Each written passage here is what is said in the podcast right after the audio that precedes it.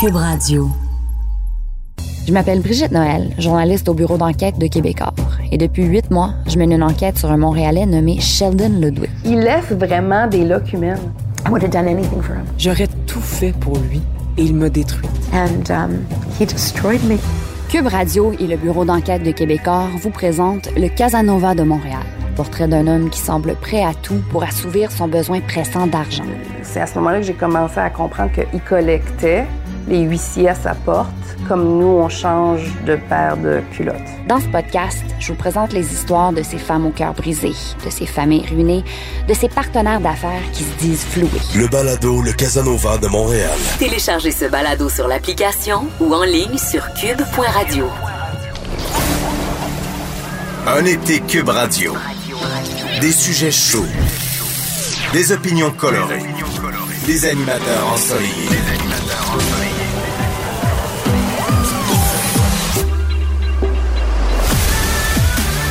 Pierre Nantel, Caroline Saint-Hilaire, Vincent Dessureau, Jean-François Barry, Gilles Proux, Richard Martineau, Mathieu Boccoté, Joseph Facal, Sophie Durocher, Varda Étienne, Danny Saint-Pierre, François Lambert, Olivier Primo. Encore plus sur Cube Radio. Cube Radio. Cube Radio. Un été pas comme les autres.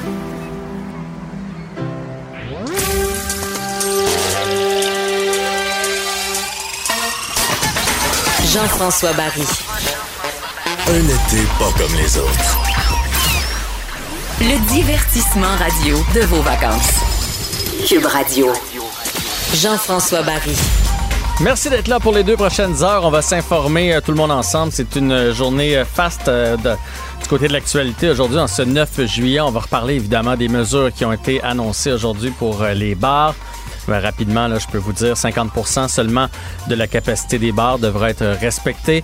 On va devoir arrêter de servir de l'alcool à minuit et euh, les euh, bars vont fermer à partir de 13 heures et on va fortement recommander de signer le registre. On va en parler euh, tout à l'heure. On va revenir sur cette histoire de dénonciation sur les différents médias sociaux, entre autres l'histoire entre Safia Nolin et euh, Marie-Pierre Morin qui fait couler beaucoup d'encre. Euh, bref, il y a beaucoup, beaucoup de choses dans l'actualité aussi. Pénurie de foin. Euh, oui, oui, le foin là, pour euh, les animaux. Euh, la sécheresse au Québec, ça nous fait plaisir lorsqu'on est sur le bord de la piscine ou qu'on est sur le bord d'une terrasse. Mais pour les agriculteurs, présentement, on s'arrache les cheveux de la tête. Sauf que je veux absolument commencer avec l'alerte Amber qui vient d'être déclenchée. C'est une alerte Am- Amber qui fait suite au mystérieux accident de voiture qui est survenu mercredi soir sur l'autoroute 20 à Saint-Apollinaire. Donc, vers 21h30, on a trouvé une voiture accidentée qui aurait fait une embardée, qui se serait même retrouvée comme à contresens. Et euh, on a ratissé, on n'a jamais trouvé le père de famille et ses deux enfants qui devaient être dans cette euh, voiture. Et là, ben, la mère de famille qui lance un cri du cœur et les autorités qui ont décidé de lancer l'alerte Amber. Donc, Nora Carpentier, qui est une petite fille de 1m57, donc 5 pieds 2 euh, sur sa photo et dans le descriptif, on dit qu'elle est tout mince. Elle portait une casquette blanche et des sandales Nike blanches aussi. Euh, sa petite sœur de 6 ans, euh, qui mesure 3 pieds, 43 livres, porte un chandail rose, des boucles d'oreilles en forme de cœur argent et du vernis à ongles rouge. Et le papa, Martin Carpentier, 5 pieds et 10, 130 livres, porte un t-shirt gris et des jeans, peut-être avec des lunettes. Qu'est-il arrivé? Euh, on peut pas, on, on veut rien euh, supposer. Est-ce qu'il y a quelqu'un qui leur a rentré dedans et qui les a kidnappés? Est-ce que c'est le père de famille qui est parti avec euh, ses petites filles? Euh, bref, à suivre. On souhaite un déroulement évidemment positif. Toujours inquiétant lorsqu'une alerte Amber est déclenchée. Si jamais vous avez de l'information, bien évidemment, on vous invite à contacter le 911. OK, 137 nouveaux cas Aujourd'hui, ça, c'est les, les nouvelles personnes infectées. Et si vous faites le calcul, si vous remontez un peu en arrière, ça nous amène directement au party de Saint-Jean-Chrysostome. Euh, je sais qu'il y a des cas ailleurs au Québec aussi, mais les parties, les plages bondées commencent à avoir leur effet. J'en ai parlé, je pense, à chaque début d'émission. Je disais, bon, on est à 40, 50, puis à un moment donné, hop, on est à 75, 80, on approche le 100. Et là, pour la première fois en 10 jours, il me semble que c'est 10 jours, on dépasse les euh, 100 cas à 137 et... euh, Vous vous souvenez tous de l'explication de François Legault quand il nous avait dit qu'un R2, un R4, etc., qu'on on multiplie par 2 ou on multiplie par 4, donc ça peut aller assez vite. Là. 137 personnes, ça peut être 200 quelques demain parce que le virus double. Et euh, on est toujours 14 jours en arrière avec ce fameux virus. Alors, ça va être très intéressant à suivre. Intéressant dans le sens inquiétant, pas intéressant dans le sens palpitant. Deux nouveaux décès, ça c'est la bonne nouvelle euh, du jour, c'est jamais une bonne nouvelle euh, des décès, mais euh, le chiffre 2 est quand même rassurant. Et bon, dans, dans, dans tout ça, évidemment, plusieurs commencent à, à trouver que c'est trop, commencent, je dirais pas à paniquer, mais à vouloir resserrer la vis. Et on en a parlé hier avec Olivier Primo. On se disait à quand, pour la première fois, un pas de recul de la part du gouvernement du Québec? C'est quelque chose qui ont déconfiné, qui vont tranquillement reconfiné. Et là, c'est arrivé aujourd'hui pour le milieu des, des bars. Euh, donc, euh, du côté du milieu des bars, on a eu aujourd'hui euh, des annonces. donc, à minuit, plus d'alcool. Une heure, le bar doit être fermé. 50% de la capacité seulement et le registre fortement recommandé. Et ce qu'on expliquait, puis moi, honnêtement, je trouve que ça fait beaucoup de sens. oui, il y a un petit peu d'intrusion dans la vie privée, mais d'un autre côté, moi, si je vais dans un bar et qu'il y a une éclosion dans ce bar-là, ben honnêtement, j'ai envie qu'on puisse me rejoindre. Alors, je vais laisser mon numéro de téléphone. De toute façon, j'ai rien à cacher. Euh, si je vais au bar, ma blonde est au courant, là. Fait qu'il n'y a pas de problème avec ça. Fait que si jamais il, y a une, éclosion dans ce bar-là, je préfère qu'on puisse me, rejoindre. Et cette semaine, j'ai parlé avec euh, le président de l'Association des bars qui me disait si on met une heure limite, on va devoir avoir de l'aide. Et c'est ce qui a été annoncé aujourd'hui, parce qu'évidemment, d'habitude, quand ça ferme à 3 heures, il y en a qui partent à 2h45, d'autres à 3, 3h10, 3h15, 3h30, bon, tranquillement, ça s'éparpille, puis ça s'en va dans les rues. Là, ça va être tôt, ça va être direct, ça va être rapide. Donc, tout le monde qui quitte l'endroit en même temps, ça va prendre des policiers. Alors, on a, on a annoncé aujourd'hui du côté du ministre euh, du Christian Dubé qu'il allait avoir des policiers pour aider les tenanciers de bar. On va en discuter avec M. Peter Sergakis, président de l'Union des tenanciers de bar du Québec, qui a fait d'ailleurs parler de lui ce matin dans les quotidiens. Et même dans le point de presse, on a fait euh, allusion euh, à, son message quand même direct. Bonjour, M. Sergakis. Bonjour, bonjour, je suis là pour vous. Ben oui, vous avez entendu que Christian Dubé a parlé de vous aujourd'hui quand même, là. Ben oui, ben oui, ben oui, parce que hier, je euh, j'ai pas été gentil, là. J'ai pas été gentil parce qu'il me disait pas les bonnes choses, là. Ouais, ben ce matin, on a pu pas les choses, pas, pas, pas qu'il me disait pas les choses que je voulais attendre. Quand même, quand tu supplies à quelqu'un pour te donner une chance, de, pour nous donner une chance pour passer la fête semaine, pour lui montrer qu'il peut pas faire un job meilleur, mm-hmm. puis euh, c'est arrivé dans une coupe de places que les tenanciers ont perdu contrôle, euh, puis que il, demande la police pour nous aider, puis le CSST aussi. Mais non, il dit ma, décision est faite. Donc, euh, euh, dis quoi? Euh, moi, j'ai apporté comme un exemple qu'on est sur une autoroute, OK? Oui. Plein d'autos. Il y en a deux qui vont, au lieu d'y aller 100, maximum 100 km de l'heure, il y en a deux qui vont 150 puis euh, il y a un accident, mettons. Mm-hmm. Est-ce qu'on va fermer l'autoroute à cause des deux personnes-là? -là, c'est ça qui m'a... Euh, je comprends que la santé publique, c'est la plus importante chose qui existe. Je comprends tout ça. Mais faut que ça arrange que l'économie en temps fonctionne autant que possible. Nous, on est enfermés trois mois et demi on, est, on, est, on est ouvert sur une avis de deux, deux jours, la dernière minute, puis une semaine après, il, nous coupe trois heures. Au lieu de trois heures tout matin, c'est minuit. Là. Ouais, ça. Ça, M. Sergakis, vous parlez de, que vous avez été fermé pendant trois mois, vous avez perdu des sommes. Là, de perdre un trois heures, puis à moins que je me trompe, là, les jeunes ne sortent pas veiller à partir de 8h30 du soir, surtout pas l'été quand il fait clair. C'est les trois heures les plus payantes qu'on vous enlève. Exactement, là. C'est entre 11 heures et 3 heures. Une autre chose que je ne comprends pas du ministre, j'ai une couple des affaires que je comprends pas, là. C'est normal, hein. Euh, il a dit tout à l'heure, quand il a fait sa conférence de presse, qu'il a, il a pris comme ça Hubert comme exemple. Puis il a dit, ben, tu vas un côté de bar, il va fermer à minuit. Ouais. Les gens, ils vont traverser le bar au restaurant, puis il va boire, puis il va manger là. Mhm. Mais là, on déplace, là. On prend les gens du bar, on les amène à côté au restaurant, puis là, on va faire, euh, on, on va faire les failles dans le restaurant, là. C'est ça qu'ils nous disent. Parce que je pense qu'ils ne comprennent pas trop la, mais pas parce qu'il est très, très gentil, monsieur, je le respecte beaucoup, mais, euh, puis, puis, euh, le, le, le système de registre les noms dans les bars, OK? Vous, vous, Vous, vous vous, dites, avez dit. vous, vous dites moi, non dans les bars? Comment? vous, vous dites que c'est pas bon dans les bars, ça devrait pas être dans les bars, le, le système de Ben, registre? Ben, j'ai pas dit ça. Vous, vous avez dit que votre blonde, euh, ça me dérange pas. Mon blonde est au courant quand je vais dans les bars. Ouais. Mais peut-être qu'il y en a l'autre que sa, blonde n'est pas, est pas, est pas, est pas au courant qu'il va dans les sources. C'est quand même, c'est des sources privées, là. Moi, rentré dans les bars, puis le propriétaire ou les portiers me disent, ben, faut t'enregistrer ton nom. Euh, j'ai pas, pense pas que ça va faire mon affaire. Ouais, là. mais, C'est pas- mais là, M. Sergakis, il est seulement su- euh, proposé le registre. Il n'est pas Mais imposé. oui, mais là. si quelqu'un veut savez- vraiment pas, il a juste à dire non. Vous, vous savez qu'est-ce qu'on a à faire maintenant.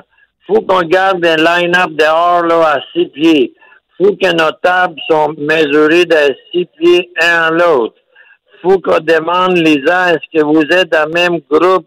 Est-ce que vous êtes... euh, on n'est pas droit d'avoir euh, plus que 10 personnes euh, de, de, de, de- de- s'ils sont pas dans une famille. Mhm. On a, faut qu'il y ait la toilette, faut qu'on nettoie les bols de toilette, les, les, faut qu'on nettoie les tables, faut qu'on nettoie les tapis, là.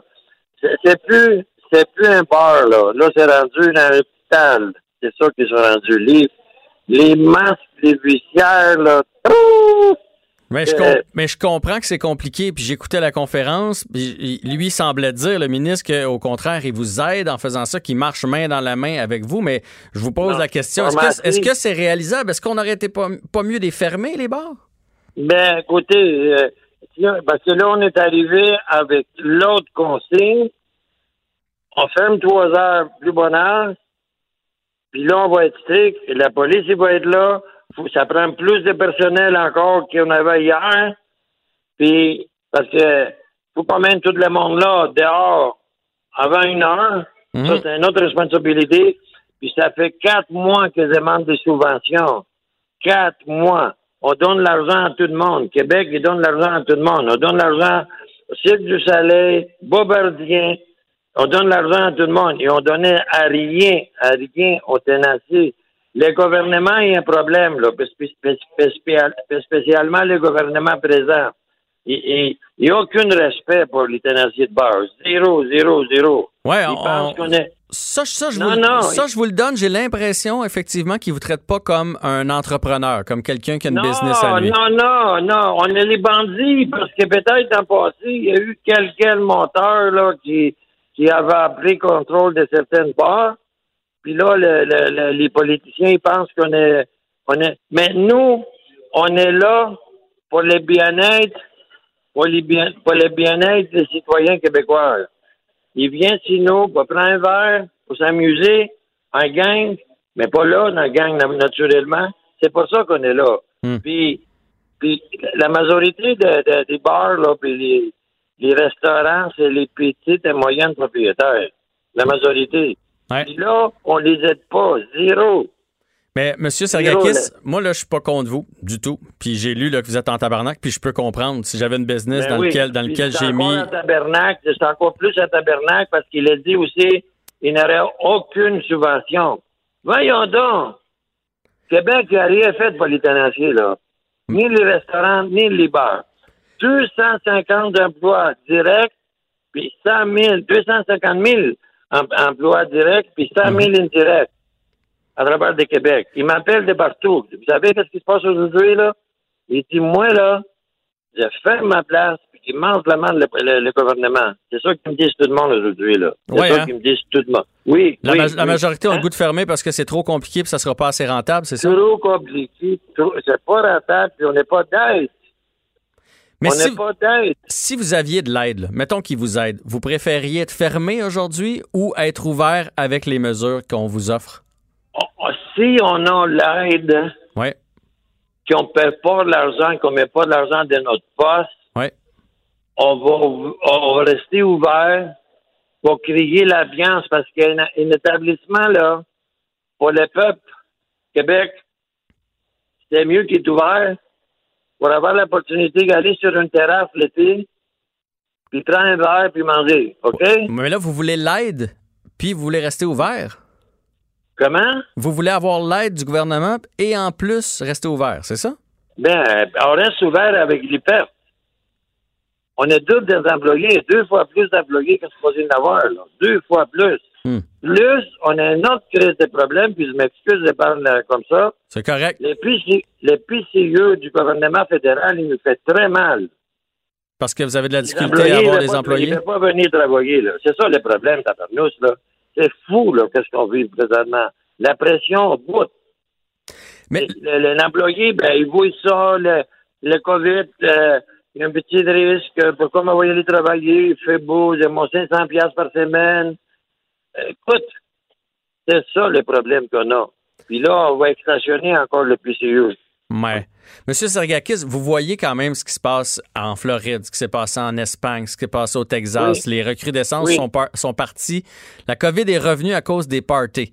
Fait que vous avez, vous, une famille, Mais- vous avez des employés. Fait que eh, ça. ah, Dans, tu sais, je comprends que vous êtes en tabarnak, là, mais d'un autre côté, ça vous donne pas envie, effectivement, de, de suivre les On consignes. on suive, on suive toutes les règles sanitaires. En Floride, ils ont suivi aucune, aucune consigne sanitaire. Sur la plage, il y avait un par-dessus l'autre. Ici, on a mis les tables six pieds d'un autre. Mais pas partout. Pas partout, là. Comment? Pas partout. On a vu des images euh, au 10-30 à Brossard, entre autres. On n'a pas respecté. une, une sur cent, peut-être, que le gouvernement met des, euh, euh, prend les responsabilités, puis les appelle, les là, les gens-là. Parce que on peut pas pénaliser toutes, toutes les tenaciers parce qu'un ou deux, ils n'ont pas fait de la bonne job. Fait que vous, vous auriez préféré qu'on serre la vis ou qu'on ferme carrément les établissements qui ont. Mais non, mais pas si on respectés. avise, faut qu'on donne, faut qu'on donne un peu l'éducation aux tenaciers, là. La police, faut qu'il y ait là, puis ils disent, regarde, là, on va s'asseoir, là, faut que tu fais ça, faut que tu fais ça, tu fais pas ça. Si on vient, que t'as pas fait ça, on va te fermer. Hmm. C'est comme ça, ça marche dans la vie. Faut qu'on donne les avertissements aussi, là. Ouais, ouais, ça, je comprends. Les, les, les tenaciers, là, là, parfois, je veux pas les prendre, les protéger. Mais il y a eu un gros crowd, là, les fois, par- aujourd'hui, avec Facebook, là. Tu peux ramasser avec 1000 personnes dans une heure, sur ta place. Ah, ouais, ouais, c'est pas trop long aujourd'hui. Mais est-ce que. C'est pas trop là. Mais Est-ce- qu'est-ce que tu veux, le gars qui fait? Mais c'est, qu'il va avoir 100 personnes, puis il y a eu 300, 400. Qu'est-ce que tu veux, le qu'il fait? mais c'est pour ça pourrir, que. Excuse-moi, là, les mots. C'est ça qui est arrivé. Mais c'est pour ça que les gens ont l'impression que c'est hors de contrôle. Comment? J'ai dit, c'est pour ça que la population a l'impression que les bars, c'est hors de contrôle, que vous y arriverez non, pas à non, contenir non, les non. gens. La majo- je vous dis, la majorité là, sont responsables puis font une, une très bonne job. Ils ont les portiers, la sécurité. Puis quand que la place, les tables, qui, euh, la 50% des tables dans la place sont pleines, il reste plus personne rentré, puis après, ils suivent. Une table, mais ça va, une table, rentrent. C'est comme ça qu'on fonctionne. Est-ce que. Mais on, on a besoin d'éducation aussi, on a besoin de l'aide du gouvernement, là. Ouais, c'est sûr que ça, ça s'est fait vite, ça s'est fait croche. Peut-être qu'on aurait dû vous donner vite, plus de temps pour vous vite. préparer. Très vite. Est-ce que vous pensez qu'on aurait dû tracer une ligne entre les gros, gros établissements puis les plus petits tenanciers? Il y a une différence entre une petite taverne ou un petit pub dans lequel il y a 30, 40 personnes versus le gros bar dans lequel il y en a 1000. Mais la groupe place, 1000 de toute façon, si la capacité 1000, faut qu'il qu'il reste l'entrée 500. Lui, il faut qu'il y en a plus de sécurité, plus des employés pour suivre toutes les euh, consignes sanitaires de santé. Euh, c'est correct. Tout le monde, faut qu'il opère. Là. Les petites places aussi, même si tu en as 50 places, puis tu en as 25, 30 clients, mais il faut que tu suives des consignes, toutes les consignes suivies. Puis, mais puis il y a un autre problème présentement. Lequel? Monsieur, le, monsieur le ministre, il a dit tout à l'heure dans sa conférence de presse, les amendes, puis ça va être seulement aux propriétaires. Les, les, les, clients, ils ne seraient pas pénalisés. C'est aux propriétaires à, à, à les faire comprendre les- les, les, clients. Mais non, mais non, ça prend, ça prend, il faut, faut, faut que on dit on, on, on, client par le gouvernement que si tu ne suis pas les règles, mais toi aussi, tu vas avoir une étiquette. Il y a beaucoup d'éducation à faire, autant au niveau des tenanciers qu'au niveau des clients. Puis on espère que ça va bien se passer en fin de semaine, en terminant, parce que j'ai comme l'impression que c'est votre dernière chance. Là. Mais dernière chance. Moi, je te dis que aujourd'hui, un après l'autre, ils ferment. Qu'est-ce qui va rester, les bars? Dans, quelques semaines, dans quelques mois, on verra ce qui va arriver. Mais je vous dis, là, ça va être catastrophique le résultat. Catastrophique le résultat. Ouais, ça c'est pas une bonne nouvelle parce que ça va créer des faillites, puis euh, c'est pas ça qu'on voulait non plus. Exactement, c'est ça. Bon, Monsieur Peter Sergakis, euh, merci de votre euh, votre opinion, votre franchise aujourd'hui, et je vous souhaite bonne chance avec votre combat. Merci, ça me fait plaisir. Merci. Peter Sergakis, président de l'Union des tenanciers de bar du Québec. Jean-François Barry. Le seul retour qui vous fait sentir en vacances, même dans le trafic. Cube Radio. Olivier Primo est là. Bonjour, Olivier. Comment ça va? ça va bien, ça va bien. Je ne sais pas si tu étais à l'écoute avec M. Sergakis qui est, qui est pas de bonne humeur, là. Il est en tabarnak. Il l'a dit plus d'une fois. oui, il s'est excusé, mais moi, j'ai un père qui sac aux trois mots, fait que j'avais pas, de problème avec ça. Euh, euh, toi, j'imagine tu as jasé avec euh, quelques amis qui ont des, qui, ont des bars, qui ont des, des restos-bars, qui ont des pubs. C'est quoi la réaction dans le milieu? J'ai jasé à pas mal tout le monde. Fait quand tu dis resto-bar, quand tu dis un bar et quand tu dis un restaurant, c'est trois grosses euh, c'est vraiment une grosse différence dans le monde de, l'industrie de, la restauration. Quand on dit que le bar, les bars doivent arrêter de servir de l'alcool avant minuit et quitter les lieux avant une heure, euh, en 2020, ceux qui fréquentent les discothèques, là, on parle de bars purs et simples, où il n'y a pas de nourriture et tout ça, euh, premièrement, vont là pour danser. Là, en ce moment, on, oblige aux tenanciers de, de discothèques de mettre des tables, le monde n'a pas le droit de se lever et pas le droit de danser. Alors, aller dans une discothèque, on s'entend que ça ne sert plus à rien. Tant qu'à ça, c'est comme une façon indirecte de faire fermer tout le monde. Euh, moi, à tout le monde que je parle qui ont une discothèque, c'est exactement ça. Et le monde en 2020, la mode a vraiment beaucoup changé, ça a vraiment évolué avec les années. Les jeunes n'arrivent plus, ou les plus vieux n'arrivent plus à 9h30 ou 10h dans la discothèque, arrivent à 11h, 11h30 après les soupers, après leur soirée ou une activité ou peu importe, ou après un du sport. Euh, là, tu vas aller pourquoi prendre une bière 15 minutes puis rester assis, ça sert à rien. Fait que ça, c'est le premier gros point. Euh, puis tant qu'à ça, puis je sais que je vais me faire des ennemis dans, le dans le dans le métier, mais il aurait dû juste dire OK, les bars, discothèques pures et simples, on ferme. On ferme. Ben, on a l'impression que c'est un peu on a l'impression sur le respirateur artificiel, puis là, il commence tranquillement à leur donner de la morphine parce que, sais, à un moment donné, il faut que tu ajoutes du personnel. Tu n'as plus le droit d'avoir quasiment de monde d'un bar.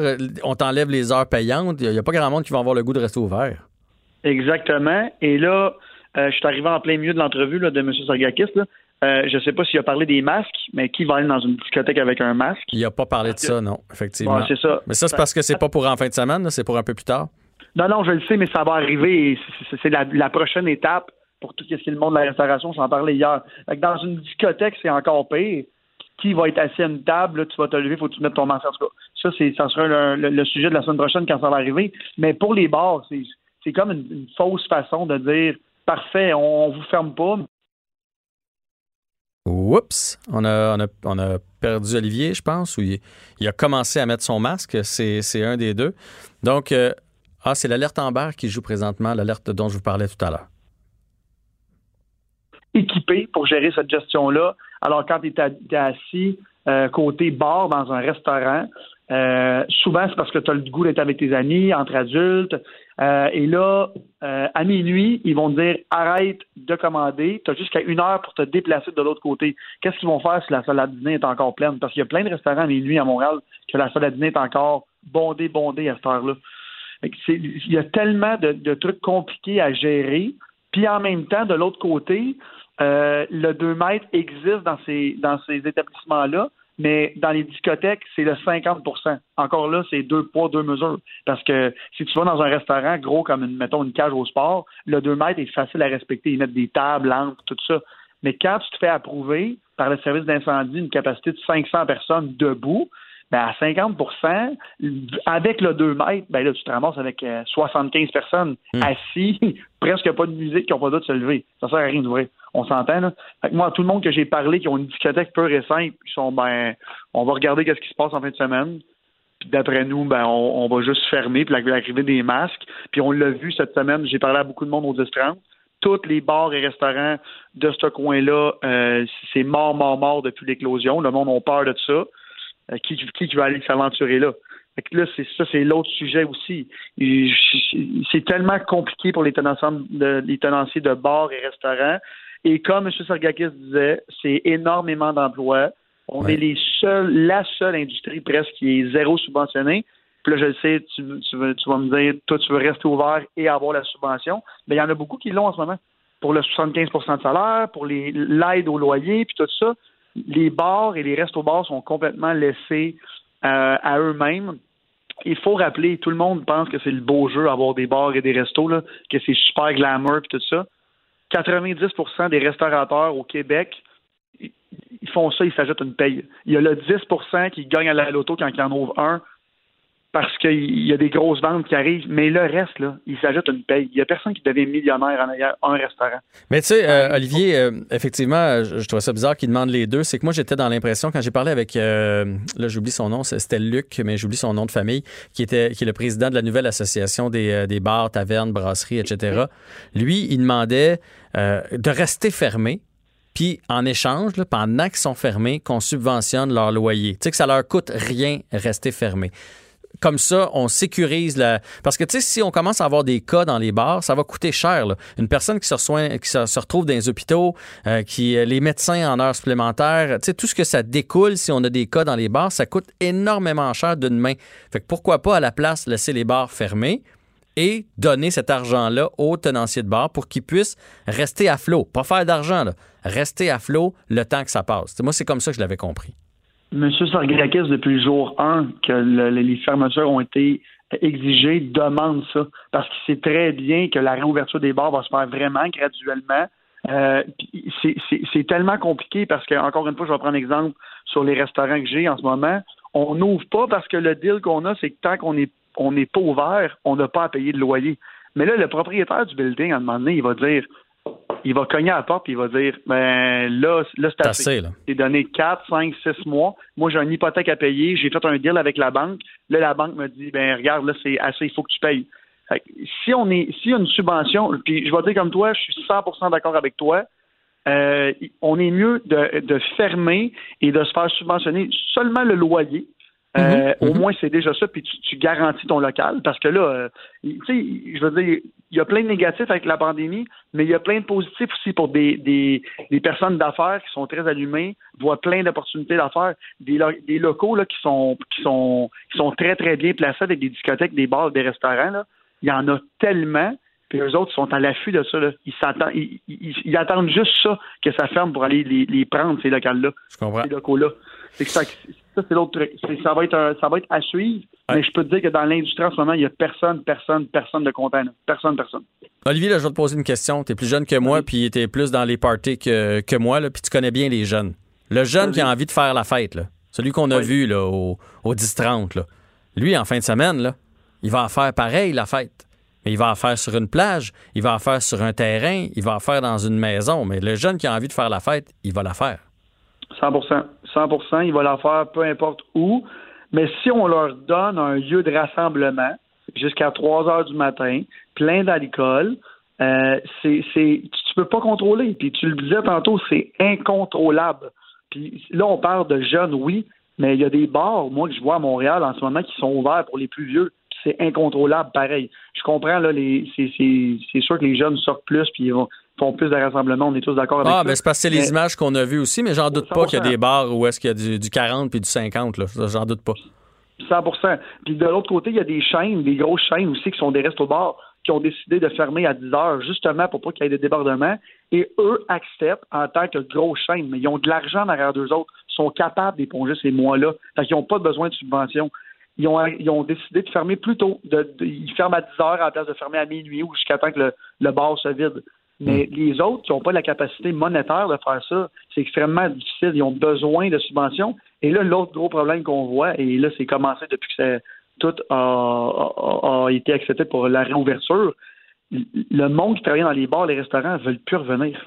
Premièrement, la PCU. Et deuxièmement, Le ils danger? que ben oui, le danger. Ils réalisent qu'ils peuvent se trouver un autre job, faire autant d'argent, puis se finir à 4 heures du matin en comptant la caisse. Fait que ça, c'est, l'autre truc. Là. On va perdre énormément euh, d'emplois. Ben, je veux dire, ils vont se retrouver ailleurs, mais dans l'industrie du bar et de la restauration, c'est déjà très, très difficile. Euh, puis c'est- ça. Puis la, grogne est au maximum. Ouais. Peter Sargakis l'a dit, tantôt, il l'exprime Olivier? très bien. Oui. Olivier, j'ai super bien compris ton, euh, ton point. De toute façon, on va, on va en reparler. Je suis désolé de te couper comme ça, mais on doit aller à- avec les gens de la SQ puisqu'il y a une alerte en berre euh, présentement. OK? Ah, parfait. Aucun problème. Merci, Olivier. Bye. Bye, à demain. Donc oui, euh, Annick Lamirante, porte-parole de la, S, euh, la SQ, qui est en ligne avec nous pour parler de cette alerte Amber qui fait suite à ce mystérieux accident. Bonjour, Madame Lamirande. Bonjour. Donc, euh, pouvez-vous nous donner des détails? Est-ce que euh, là, est-ce que la mère recherche le conjoint et ses enfants qui auraient été enlevés ou c'est le conjoint qui aurait enlevé les enfants? En fait, avant de parler d'enlèvement, on va commencer par rappeler la base. C'est qu'il y a eu un- une collision hier soir, un véhicule qui a fait une sortie de route. Ouais. Et euh, quand les, euh, les services d'urgence sont arrivés sur place, il n'y avait personne à bord. Par enquête et avec vérification, on a été capable d'établir que les passagers du véhicule auraient pu être, en fait, M. Martin Carpentier ainsi que ses deux filles, Romy et Nora euh, Carpentier, euh, qui étaient à bord du véhicule lors de la collision et qui manquent toujours à l'appel au moment où on se parle en- à l'instant même. là. Donc, euh, on ne parle pas d'enlèvement ici. On n'a pas, on n'est pas encore rendu dans des hypothèses comme celle-ci. On est vraiment juste à la recherche de ces individus-là qui a- auraient été vus à bord de ce véhicule-là avant la collision. OK. Si jamais on a des informations, mettons qu'on était sur cette route-là hier, on contacte le 911 immédiatement? Aussi, euh, on a, si les gens ont vu quelque chose ou ont des informations à rajouter au niveau de l'enquête, en effet, là, le 911 ou euh, la centrale d'information policière, là, le numéro 1-800 euh, 659 42 64 est toujours bon aussi. là. Et vous, évidemment, vous avez ratissé le secteur hier. Là. Oui, puis euh, pas juste là, pas juste la Sûreté du Québec euh, a été mis à profit, à, à- profit l'hélicoptère de la Sûreté du Québec. On a aussi des bénévoles encadrés, là, des gens qui sont habitués de faire de la recherche, qui ont été euh, mis à profit dans cet événement-là. Un grand ratissage a été fait. Les services d'urgence, même comme les pompiers, les ambulanciers aussi, ont on, on fait euh, l'examen du lieu l'événement, puis euh, chercher dans les environs. Euh, donc, en effet, là, on, travaille encore là-dessus à ce moment même. Mais lorsqu'on déclenche une alerte Amber, c'est qu'on a l'impression que ces gens-là sont en danger. Là, c'est pas, pas juste qu'ils répondent pas à l'appel, c'est qu'on a l'impression qu'il y a quelque chose, puis que l'heure est grave, puis que les minutes sont comptées. Mais en effet, comme on l'a mentionné, là, au niveau de la collision là, du véhicule, celui-ci a fait plusieurs tonneaux, euh, est parti de la direction est dans laquelle il circulait pour terminer euh, dans l'accotement de la direction ouest. Donc, ça nous laisse croire que les personnes qui manquent à l'appel en ce moment pourraient possiblement être blessées, euh, pourraient possiblement être dans une situation qui est peut-être fâcheuse ou qui est même dangereuse pour leur vie. Donc, en effet, nous, c'est pour ça qu'on a déclenché l'alerte Amber. On a deux jeunes enfants qui manquent à l'appel, qui sont introuvables, euh, qui pourraient être blessés. Euh, nous, on, on, on prend, tu sais, on prend ces événements-là au sérieux. Là. Ben oui, puis on, on le prend tous, aussitôt qu'on on entend alerte Amber. Donc, Nora Carpentier, vous me corrigez si je suis dans l'erreur, 11 ans, 1m57 ou 5 pieds 2, mince, porte une casquette blanche et des, des sandales Nike blanches. C'est bien ça? Exactement, oui. Sa petite sœur euh, euh, Romy Carpentier, 6 ans, euh, 3 pieds, donc euh, 80 points, 81, 91 mètres, 43 livres, porte un chandail rose, des boucles d'oreilles en forme de cœur argent et du vernis à ongles rouge. Exactement, oui. Et le père Martin Carpentier, 44 ans, euh, 5 pieds 10, 130 livres, porte un T-shirt gris et des jeans, peut-être avec des lunettes. Donc, c'est ces trois personnes-là qui sont recherchées. On ne sait pas s'il y a des véhicules qu'on recherche. On- pour l'instant, on n'est que sur ces trois personnes-là. Exactement. Pour ce qui est du véhicule, là, euh, on a euh, au, moment de l'enquête, en ce moment même, on n'a rien qui nous laisse croire qu'il aurait pu quitter à bord d'un autre véhicule. Mais comme vous me comme vous disiez un peu plus tôt, s'il y a des témoins, s'il y a des gens qui ont vu des choses qui pourraient nous laisser croire, qui pourraient amener des, des- de l'information nouvelle, mais ça se peut. Là, il y a, les possibilités sont infinies ici. Et rappelez- rappelez-nous rapidement, donc, sur quelle route ça s'est passé, puis à quelle hauteur exactement? Exactement. C'est arrivé en fait sur l'autoroute 20. Euh, la collision euh, a terminé en fait en direction ouest, mais le véhicule circulait en direction est, donc en direction de Québec euh, au kilomètre 288. C'est à la hauteur de, de Saint-Apollinaire sur l'autoroute. Et là, présentement, vous avez aucun témoin? Je veux dire, c'est bizarre à 21h30 d'avoir personne sur la 20 qui a, eu, qui a vu une voiture faire des tonneaux. Oui, on a, on a des témoins, on a des, mais ça, c'est au niveau de l'enquête. À ce niveau-là, je n'ai pas besoin de donner d'informations additionnelles. Parfait. Mais comme je vous dis, quand on est arrivé sur place, il n'y avait personne. OK. Euh, ben, merci, Annick Lamirande. On souhaite évidemment un dénouement heureux. Et euh, si jamais vous, le porte-parole de la SQ, vous avez des détails, vous avez besoin de notre aide ici sur les ondes, ça va nous faire grand plaisir. Parfait, je vous remercie. Bonne journée à vous. Merci à vous aussi. Au revoir. Urbain, curieux, informé et spontané, avec Jean-François Barry, impossible de s'ennuyer. Jean-François Barry, Cube Radio. Sophie Durocher. En camping, es-tu plus tente ou roulotte? Moi, je suis une femme qui déteste le camping. La tente, la roulotte, j'ai connu ça quand j'étais jeune. Les tentes, il pleut, ça pue, t'entends les voisins péter. Non. La seule forme de camping que je pourrais faire, ce serait du glamping. Savez-vous c'est quoi du glamping? C'est du camping glamour. Ben oui, je suis snob, je l'assume. Cube Radio. Un été autrement dit.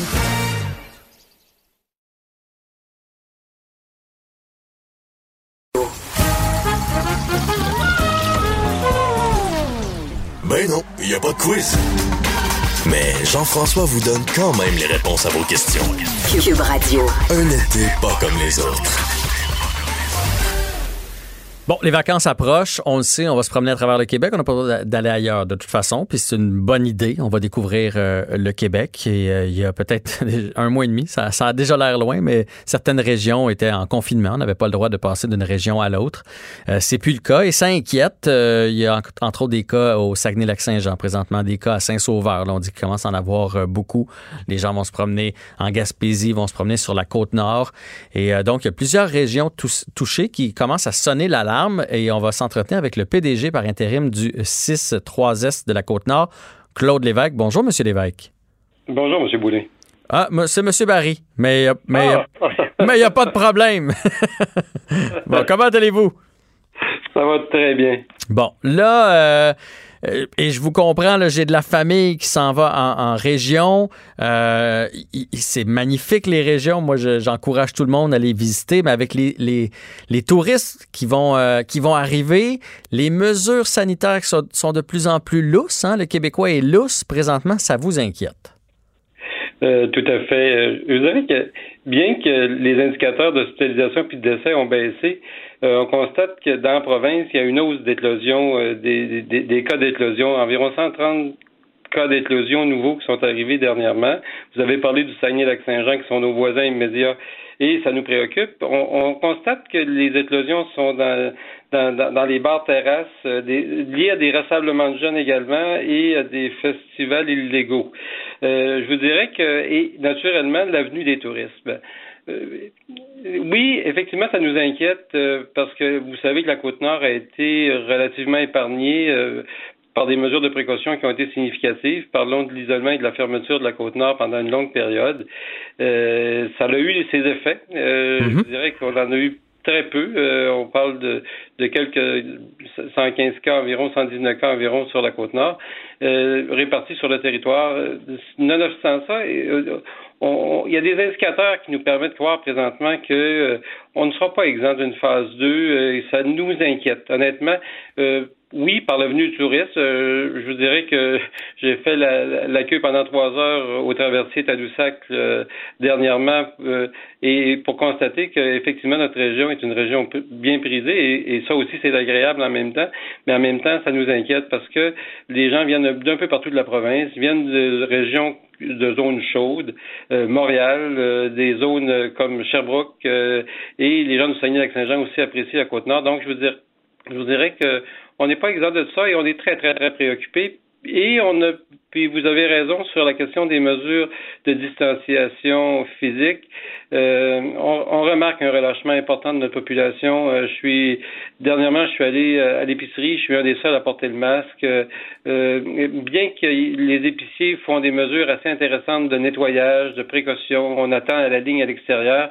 Mais à l'intérieur, je vous dirais que la population en général, on dirait qu'on y croit peu. Ouais, ouais. Ben, ben moi, là, Monsieur Lévesque, j'ai de la famille en région. J'ai entre autres un de mes bons amis qui est agriculteur là, dans le coin de Saint-Tite. Puis euh, lui, il, croyait pas ça quand je disais que nous autres à Montréal, j'avais des flèches pour me dire dans quel sens où aller dans mon épicerie, puis qu'après ça, il y a quelqu'un qui me disait à quel guichet j'allais, puis c'était un après l'autre. Il en revenait pas des mesures qu'on avait.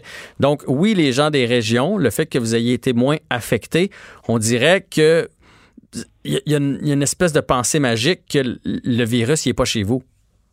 Oui, puis je vous dirais que c'est normal, c'est humain cette pensée magique-là.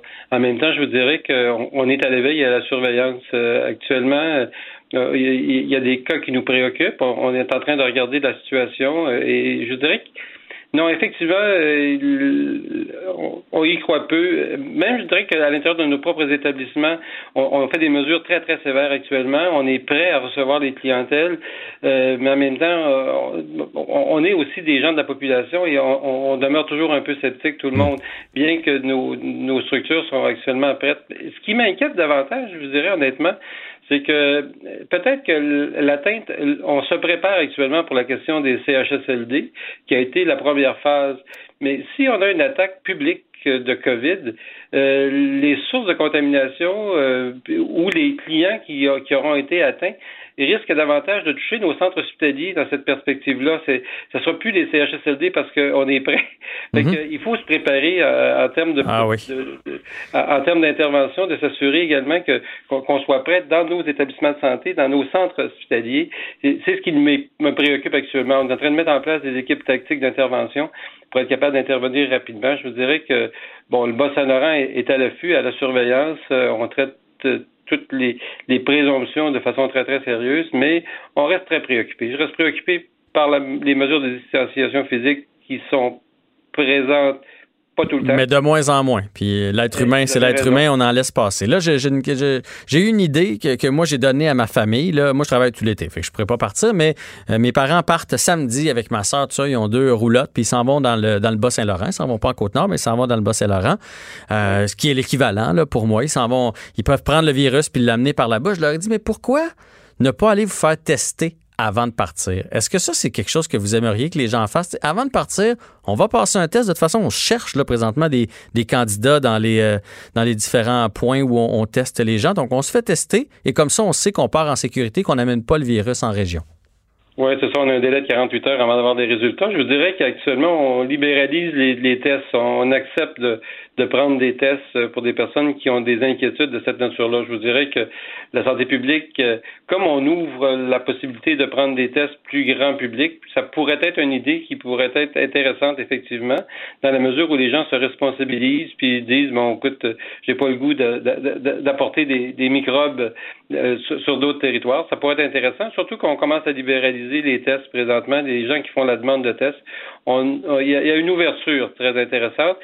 On reste fragile, par contre, parce que vous comprendrez que du côté de, la côte nord, les ressources sont très limitées. On, a, de la difficulté à, couvrir euh, nos périodes de vacances de remplacement pour notre personnel clinique. Donc, euh, c'est sûr que les grands volumes en lien avec des prélèvements nous inquiètent un peu, mais en même temps, on est organisé euh, plusieurs centres de prélèvement. En fait, euh, on vient de remettre à jour parce que les, les arénas ont, décidé de reprendre le, le leur sport, leur vocation.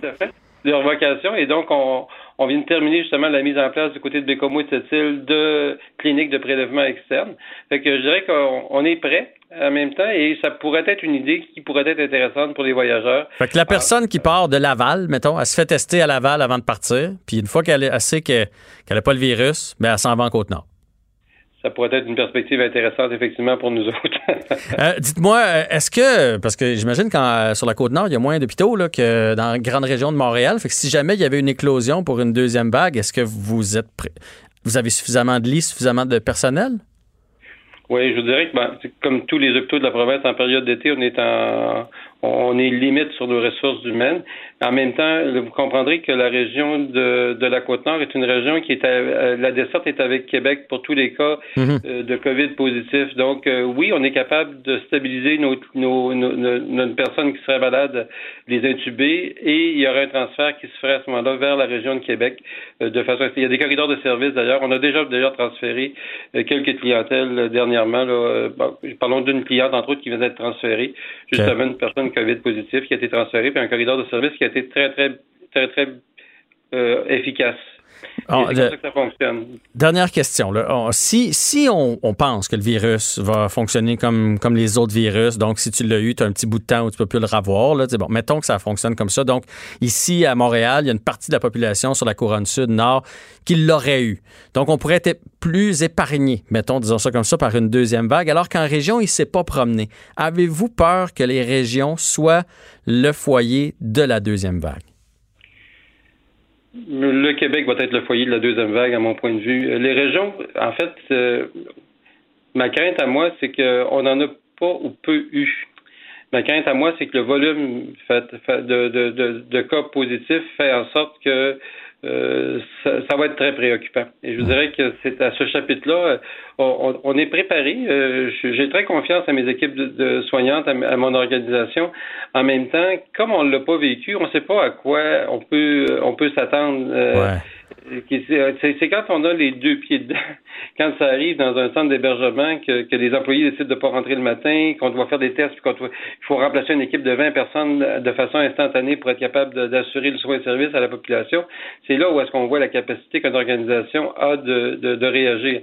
Je vous dirais que sur le plan théorique, actuellement, on est, on est assez ferré. Euh, je dirais que nos équipes, nos SWAT teams sont en train de s'articuler de façon très, très Tant en mieux. prévention et en intervention. Mais en même temps, c'est quand on est sur le terrain que ça se passe qu'on voit nos lacunes puis nos, nos réajustements obligatoires rapides.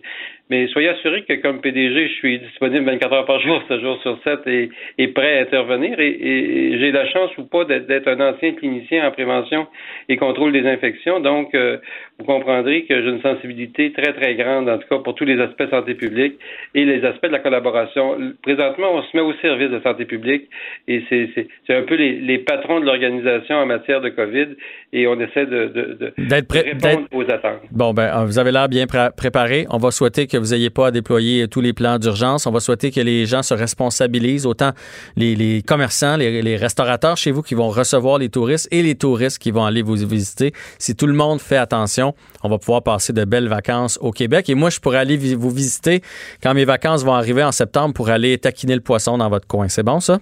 Ah, tout à fait. Je suis à Port-Cartier. Vous allez voir, il y a une rivière au saumon qui est impressionnante. Parfait. Bon, je garde votre numéro de téléphone, M. Lévesque. au plaisir. Bon, ben, bo bonne journée à vous. Donc, euh, PDG par intérim du 6-3-Est de la Côte-Nord, M. Claude Lévesque est en entrevue ici à Jean-François Barry. Un retour à la maison aussi rafraîchissant que votre air climatisé dans le tapis. Cube Radio. Un été pas comme les autres. On retrouve Félix Séguin à l'instant pour la chronique Crime et Société. On est tous un peu, moi je, je vous le cacherai pas, j'ai des télévisions ici en studio et je suis euh, le développement de l'alerte Amber. Euh, je sais pas si tu as plus d'informations que moi, mais c'est troublant cette histoire-là. Ben, c'est troublant de par euh, la nature même, évidemment, d'une alerte Amber. L'alerte Amber est déclenchée, on y reviendra plus tard, lorsque les policiers croient que les euh, enfants qui sont portés disparus sont en danger, danger de mort même. Euh, ça, ben, ça porte une charge, mais ce qui porte aussi, je dirais même, à confusion dans cette alerte Amber, c'est qu'est-ce qui est arrivé un peu plus tôt. Alors, ce que l'on sait, c'est que vers 21h30 mercredi, il y a un automobiliste qui a signalé la présence d'un véhicule qui était accidenté euh, en bordure de l'autoroute, l'autoroute 20 Saint-Apollinaire, à la hauteur du kilomètre 288. Alors, les policiers arrivent sur place et ils constatent deux choses. Il y a eu embardé. Alors, euh, le véhicule circule d'abord sur la même direction est, quitte la chaussée, fait des tonneaux dans le terre-plein central et finit sa course dans l'autre travée. Alors, ça, maintenant, on le sait, sauf que ce qui est, ce qui est vraiment troublant, c'est qu'à l'arrivée des services d'urgence, Il n'y avait personne dans l'auto. On a effectué euh, les vérifications d'usage, ce qu'on appelle le ratissage, à droite, à gauche, devant, derrière, dans les bois aux alentours. On n'a toujours pas localisé les gens qui auraient pu prendre place dans cette voiture-là. Ça, c'est selon la Sûreté du Québec. Euh, et, et quand les gens qui ont été témoins de cette embardée-là, puis qui se sont approchés pour voir le véhicule accidenté, l'habitacle était vide déjà. Alors, c'est comme, c'est comme si ces gens-là s'étaient volatilisés. Alors, on a décidé euh, de déclencher l'alerte Amber en après-midi parce que, bon, après ce qu'on pensait être un accident, on croit que le père est un suspect. Un suspect d'enlèvement, si tu veux. Alors, lui, son statut change. Donc, au cours des heures qui suivent l'accident, son statut va finir par changer parce que tu, tu je sais pas si tu as consulté également euh, cet article qui, euh, qui est sur le site du Journal de Québec. Présentement, les, les réseaux sociaux sont scrutés évidemment par les journalistes qui s'intéressent à ça. Puis, euh, ce qu'on y affirme, c'est que la mère des fillettes qui se trouvait à bord du véhicule-là, avant l'accident, avait publié une photo des filles. OK, OK. Elle avait déjà la puce à l'oreille, là. Oui, ça dit il faut retrouver mes filles et leur papa et la publication a été partagée 6000 fois. Euh, et, déjà à Saint-Apollinaire, au service des incendies, euh, on a prêté assistance à la SQ parce que euh, dans ce dossier-là, il fallait faire un barrage routier. On a essayé d'intercepter des automobilistes puis vérifier s'ils avaient vu les trois personnes qui étaient dans la voiture. et ils ont présenté la photo aux gens qui laissaient passer au compte-gouttes au barrage routier pour être sûr d'avoir le plus d'informations possible. Après ça, on a fait venir un reconstitutionniste, des enquêteurs sur place pour comprendre l'accident et on a sollicité des bénévoles aussi euh, ce matin parce que, évidemment, la question qu'on se pose, la première, puis la police la pose aussi, c'est est-ce que les, les, les gens qui étaient dans la voiture, les occupants, ont pu être éjectés durant la sortie de route? Donc, si ceci est arrivé, est-ce que les corps auraient pu ne pas être localisés à l'heure actuelle? Mais ça, c'est plus, plus les heures avancent, les minutes avancent, plus on peut cocher comme étant une hypothèse qui est pas qui, qui était qui, qui, qui, est négative. Ben résultat, parce que là, on les aurait trouvés. Parce que là, à, force de ratisser, il y a une limite quand même à expulser des, des êtres humains de la voiture. Puis que les trois, tu sais, mettons qu'il y en avait deux, t'en retrouves pas un, tu dis il a revolé quelque part. Mais là, les trois, qu'ils soient pas là, c'est une chose. Est-ce qu'ils je ne sais pas si tu as des détails. Est-ce qu'ils ont trouvé des traces de pas alentour de la voiture? Est-ce qu'ils sont certains qui étaient dans la voiture au niveau au, moment de l'accident? Ben, écoute, c'est justement l'hypothèse principale, selon ce qu'on en sait maintenant, euh, c'est qu'on traite l'affaire comme une disparition, donc que les victimes auraient pris la fuite. Mais évidemment, ce sont pas des enfants qui décideraient de prendre la fuite après un ben accident du genre, c'est plutôt l'adulte qui est responsable d'eux, en l'occurrence le père. Alors, écoutez bien maintenant, et encore une fois, et on le fera, j'en suis certain, aussi longtemps qu'il le faudra. Euh, passons à la description des jeunes euh, qui sont recherchés, hein, des fillettes là qui demeurent à Lévis. Euh, il y a Nora Carpentier qui a 11 ans, qui mesure 1m57, euh, belle petite fille, toute mince, la description. Euh, et lorsqu'on l'a vu pour la dernière fois, les vêtements qu'elle portait, c'est une casquette blanche, des sandales Nike blanches. L'autre jeune fille, Romy Carpentier, 6 ans, euh, 91 cm, 19,5 kilos, Dernière fois vue, elle portait un chandail rose, des boucles d'oreilles en argent en forme de cœur et du vernis à ongles rouge. Euh, et euh, le, suspect, donc celui qui est maintenant le suspect dans cette affaire-là, c'est Martin Carpentier, le papa. Lui a 44 ans. Il est aussi de la région de Lévis, 1m70, 59 kilos. Portait, euh, lorsqu'on l'a vu pour la dernière fois, un t-shirt gris et des jeans et possiblement des lunettes. Alors, alors tout le monde met tout en place pour retrouver ces gens-là parce que tu sais que l'alerte en vert, c'est vraiment un cas de dernier recours lorsqu'on l'a déclenché, lorsqu'on la déclenche, et on soupèse énormément. Euh, on soupèse énormément dans les bureaux des policiers le pour et le contre de déclencher une alerte en vert, et on n'y va pas à la légère quand on fait ça. pourquoi? Parce que de un, on veut être sûr, et de deux, j'imagine qu'on peut faire peur, comme dans ce cas-ci, au père qui pourrait prendre panique, c'est ça? Ben, je vais te donner des exemples récents d'abord. D'abord, sachons que l'alerte Amber, c'est un système euh, qui été mis en place à travers le Canada et les États-Unis.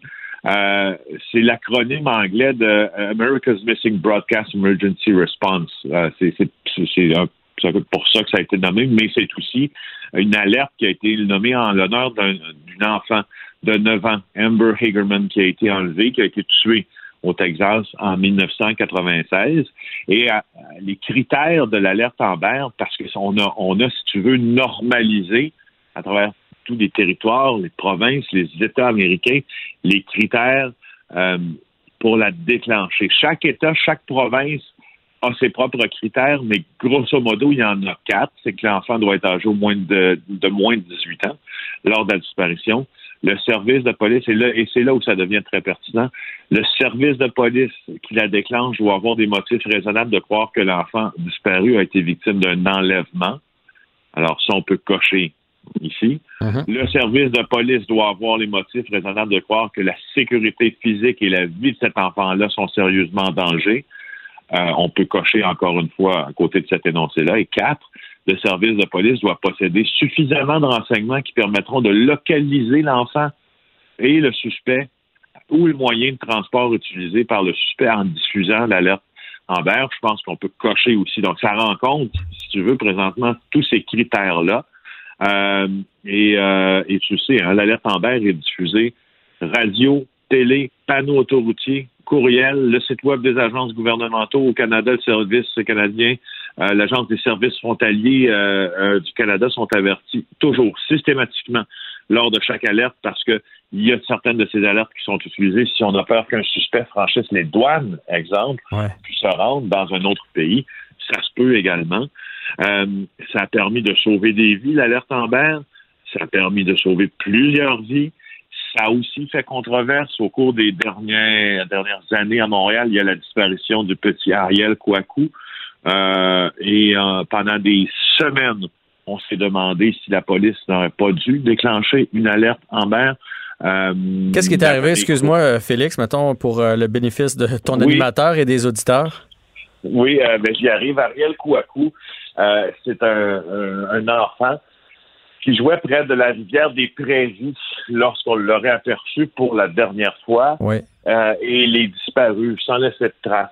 Euh, il y a des témoignages qui ont été apportés à la police qui auraient pu laisser penser qu'il aurait été abordé par quelqu'un dans la rue. la famille croit donc que cet enfant est disparu et que, et que sa vie était en danger. Donc, ça aurait peut-être justifié pour la police le déclenchement d'une alerte en mer, mais la police croyait plutôt à l'époque que euh, euh, le jeune Ariel était probablement tombé dans la rivière des Prairies lorsqu'il jouait. Alors, c'est le, postulat de départ avec lequel travaillait la police, c'est ça. On n'a pas déclenché d'alerte en mer. On se les fait remettre sous le nez euh, pendant plusieurs mois et, et, la famille en a été très mécontente. Alors, euh, c'est ça, on, on, ne, on ne badine pas avec l'alerte en vert, pour tout dire. Mm. Et euh, dans, dans le cas de, Saint-Apollinaire, présentement, je, je, je, je relis les détails. J'essaie de me faire une tête. J'essaie de faire. On essaie de comprendre, hein? Ouais. C'est, c'est, écoute, ça, ça m'apparaît. Mais pourquoi d'une voiture qui fait des tonneaux et, et, plusieurs tonneaux qui se retrouvent sur l'autre travée d'autoroute 20, on la retrouve sans ses occupants, puis en date là, de, d'aujourd'hui et en heure de maintenant, on n'a pas été capable de localiser des corps qui auraient été probablement euh, éjectés après ça. En tout cas, les enquêteurs, les constitutionnistes qui sont allés euh, ont probablement la piste assez sérieuse que la porte a été soit ouverte, euh, peut-être, je sais pas, moi, pas de vitrine de fracassé ou quelque chose qui permet de croire que les occupants n'ont n'ont pas été éjectés. Là, ben, ça semble être le constat. Là. Je vois les, euh, les, images du véhicule à l'instant où tu me parles et il y a pas de, de, les vitres sont pas fracassées. Donc la portière est ouverte. Bon, ben à suivre ben, en espérant qu'il arrive rien à ces enfants-là. C'est ce qu'on souhaite le plus possible, de les retrouver euh, rapidement et euh, vivants. Oui, je suis évidemment du même avis et je le souhaite de tout cœur. Euh, Félix Séguin, ben merci. Si jamais tu as des développements pendant l'émission, tu nous rappelles, évidemment. Je vous rappelle, c'est sûr. Parfait. Bonne journée à toi. Jean-François Barry. Le seul retour qui vous fait sentir en vacances, Même dans le trafic. Cube Radio.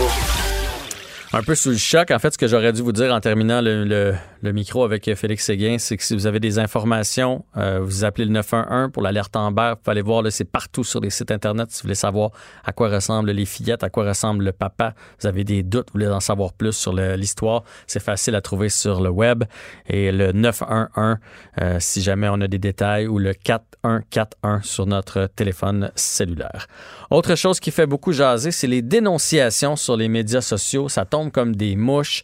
Dénonciations euh, de personnes trop insistantes, de personnes qui ont des comportements déplacés sans avoir le consentement. Euh, Bernard Adamus qui, euh, qui a fait son, son mea culpa. Euh, après avoir été largué par sa compagnie de disques, il a avoué lui-même euh, quand il boit, tout ça, que des fois il est un peu euh, tendancieux. Le propriétaire de sa maison de disques, Dare to Care, qui, qui Bissonnette, qui quitte aussi son poste.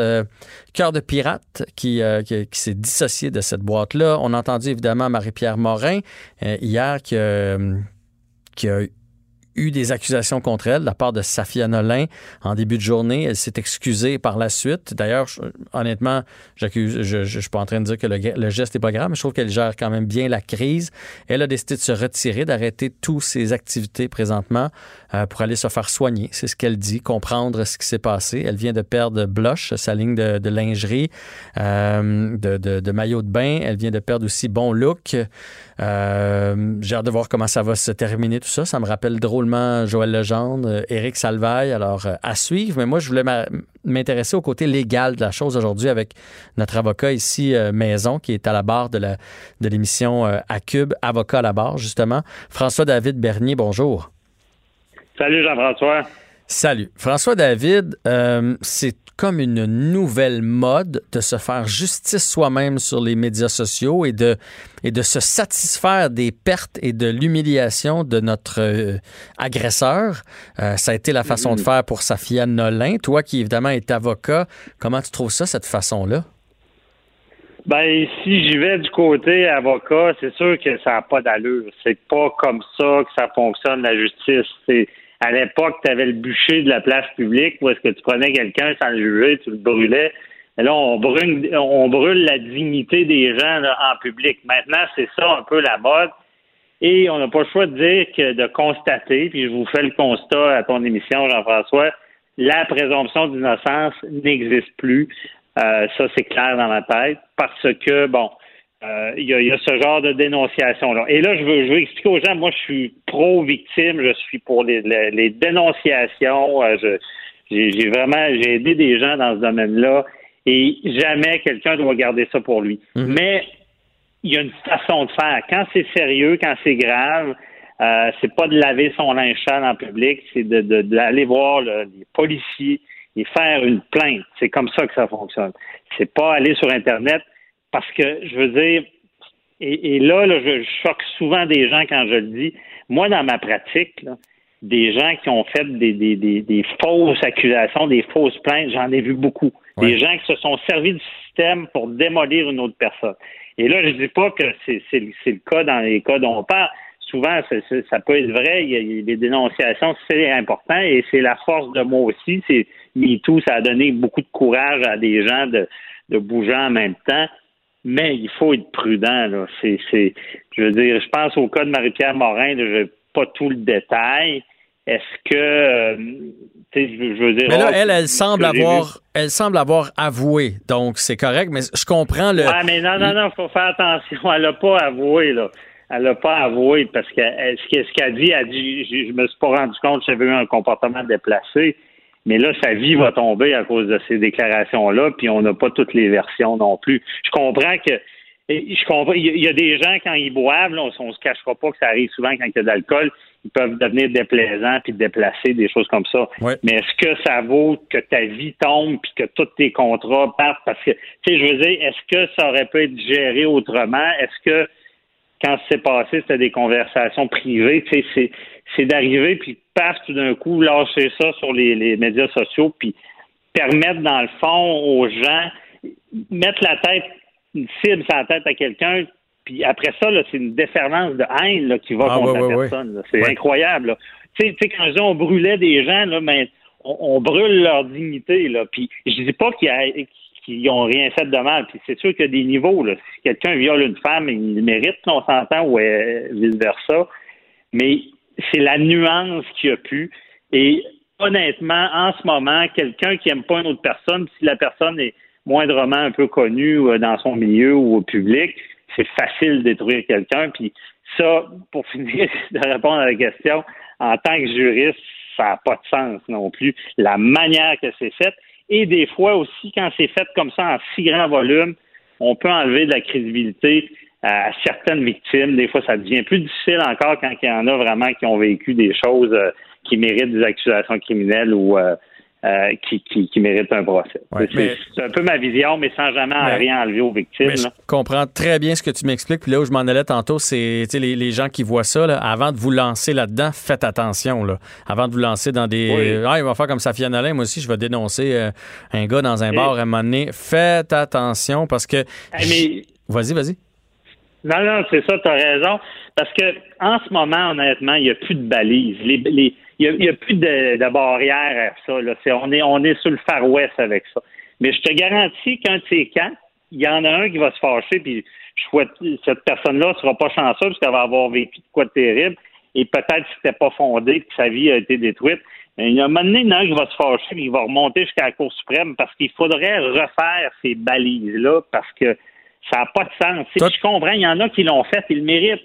Mais tu sais, c'est- comme le filet à requin qui prend un dauphin. Imaginez quelqu'un qui a rien fait, puis ça sort, puis il a même pas le temps de se défendre, puis sa vie est finie. Tu sais, il faut, faut, faut y penser, toujours en pensant aux victimes, évidemment, ou, ou- si, si des gens, il est arrivé des réels gestes, mais c'est la police qui va gérer ça, c'est pas les médias sociaux. Oui, parce que, euh, comme tu le disais tantôt, sur les médias sociaux, à partir. Puis là, prenons moi, par exemple. je suis une personnalité connue, quelqu'un qui déciderait de faire ça, que j'ai fait quelque chose ou pas, la présomption d'innocence n'est plus là à partir du moment où c'est sur les médias sociaux. Et même si je- après ça, je serais, je serais trouvé comme non coupable, le, le tort va être fait. Ça, ça va- ça va être fini pour moi. Je vais avoir été jugé sur la place publique. Fait, ça, t'as t'as même pas le temps de te défendre. C'est ça qui est triste, parce qu'on a un système qui, qui, qui, qui a une présomption d'innocence pour pas parce qu'on a tout oublié ça maintenant, des droits, on a, mais malgré que ces tensions, on voit que les droits et libertés peuvent être brimés, on- avec la COVID, on voit, mais tu sais, on prend ça tellement pour acquis, tous nos droits, puis c'est- c'est normal. Mais tu sais, il y a tellement de gens qui ont qui ont vécu de l'abus à l'époque, tu sais, puis là, on recommence dans ce sens-là. Puis c'est certain qu'une personnalité publique, là, c'est- si jamais tu rencontres quelqu'un, là, ben ferme pas la porte. Ah, non, rendu- effectivement, on Bon, faut- les professeurs sont rendus paranoïaques, ils veulent plus rencontrer les élèves, euh, il n'y a, plus de, de- tu sais. En tout cas, comme je dis, il y a, il y a eu effectivement une époque où est-ce que les victimes n'étaient pas souvent accrues, que tu te présentais au poste de police, puis là, c'était pas évident parce que la police t'accueillait, disait c'est quoi le problème, puis ils te croyaient pas. Mais là, ça a changé parce que maintenant, ils te prennent en charge, puis il y a des travailleurs sociaux, il y a tout ce qu'il faut. Mais là, le balancier, là, il s'en va dans l'extrême, là, avec des vagues de dénonciation. Puis c'est certain que moi, je trouve que ça c'est dangereux. Là. C'est, c'est- mais on, c'est- ça devient quas- quasiment pas faisable de, de se défendre. Ouais. Eh, mais là, À Vas-y, vas-y. Ah, mais je veux- je- parce qu'après ça, je veux parler là, justement de- du COVID et tout ça, mais j'ai une dernière question sur ce, sur- à, à propos de tout ça, là, Ouais. François, François David, toi qui es avocat, tu disais tantôt, il y a quelqu'un qui va se fâcher. Prenons le- l'exemple de Marie-Pierre Morin. Là. Euh, met- met- mettons que si elle n'avait pas commenté, OK, puis qu'elle elle va voir des avocats de son bar, puis là, les avocats font, hey, là, là, là, là, elle n'a pas assez de preuves, euh, Safia Nolin. Toi, tu vas la poursuivre. Parce que là, tu es en train de tout perdre, puis là, elle est en train de te causer du tort. Donc, est-ce que ça pourrait un jour se, se revirer? Puis je ne le souhaite pas, là, parce que c'est une victime au départ, la personne qui dénonce. Mais est-ce que ça pourrait se revirer contre elle euh, si jamais les avocats Oui. de la personne qui est accusée sur le web se reviraient de bord? Totalement. Deux choses au criminel. Quelqu'un qui fait une fausse plainte, il peut être accusé après ça de, de, médi- de méfaits publics. Puis il peut, il peut avoir des sanctions à cause qu'il a accusé quelqu'un à tort. Ça, c'est au criminel. Au civil, tu as raison.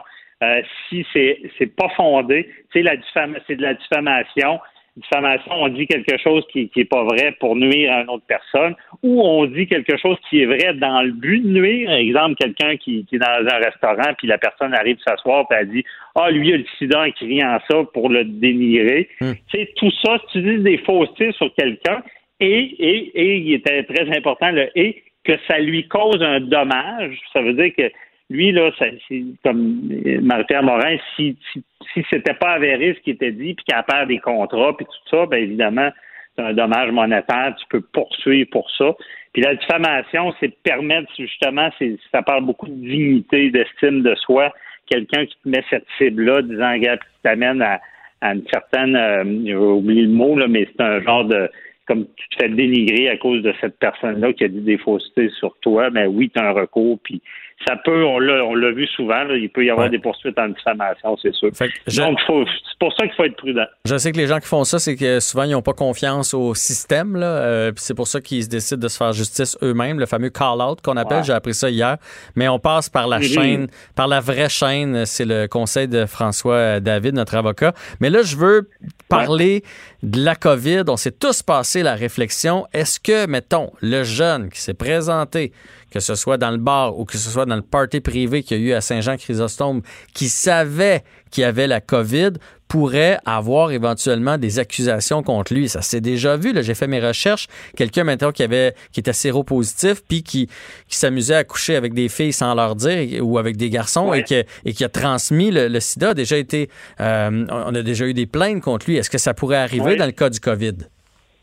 Exactement, ça pourrait. tu sais, c'est quand même nouveau parce que quand on parle de gastro, la grippe, on s'entend que euh, s'il y en a qui sont assis, qui ont la gastro, ils vont en donner à tout le monde, mais le monde n'en meurt pas.